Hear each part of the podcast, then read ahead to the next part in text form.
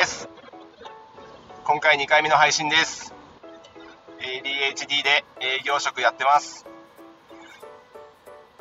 何か有益な情報を届けられたらなと思って何話そうかなと思って考えてたんですけどまあ、それよりも先にやっちまったネタが出てきたんで こっちを ちょっと今話したくてしょうがないというかいや実はですねあの車のオイル交換を予約してたんですけど見事にすっぽかしましたよね。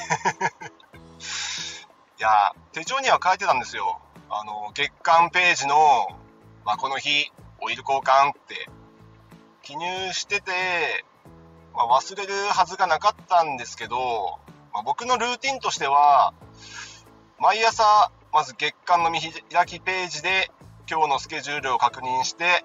で、今日の、まあ、1日1ページ手帳を使ってるんですけど、その本日の日付のところに、まあ、月間ページからタスクを書き写して、で、やるべきことを確認して、まあ、予定に無理や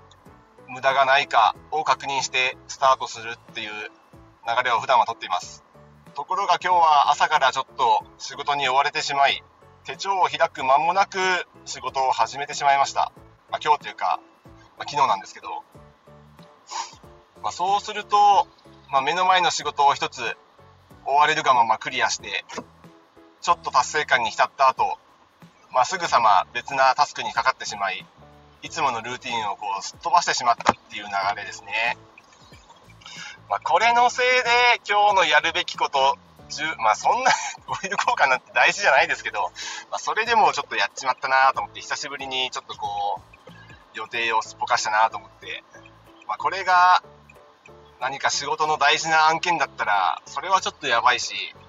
まあ、今回プライベートなことだったんで、まあ別にいいんですけど、まあ、たまたまそれはそんなタスクでラッキーだったっていうだけの結果論なんで、こんなことが少しでもなくなるように日頃のルーティンを大事にするっていうのをやっぱ大事ですね。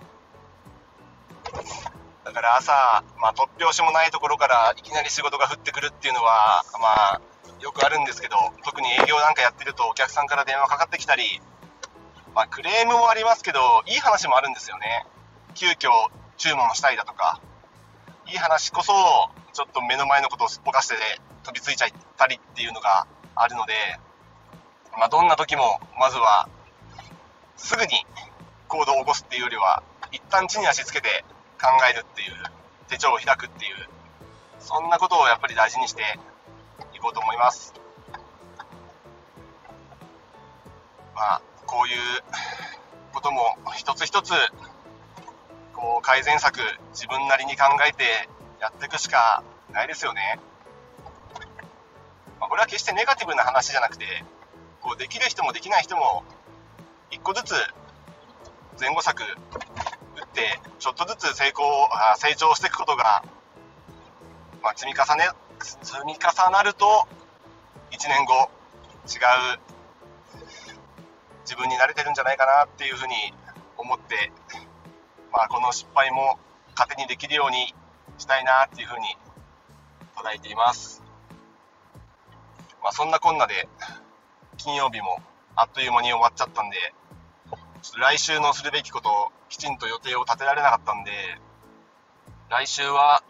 まあ、月曜、まあ、ミーティングあるんで、すぐには外に出られませんけど、それが終わり次第、自分のすることを一旦棚卸しして1週間のやるべきこと抜けや漏れがないか無理が生じていないかを確認して焦ることなく1個ずつタスクを行っていこうと考えています。まあでも疲れていたらどうしようもないのでまずはきちんと休むことを大事にして月曜日に備えていきます。皆さんはどんな金曜日でしたか？土日はどのように過ごしますか？来週また皆さんに声を届けられるようにそして何か知識をアウトプットできるようにいい週末を過ごし過ごそうと思います。それでは今日もお疲れ様でした。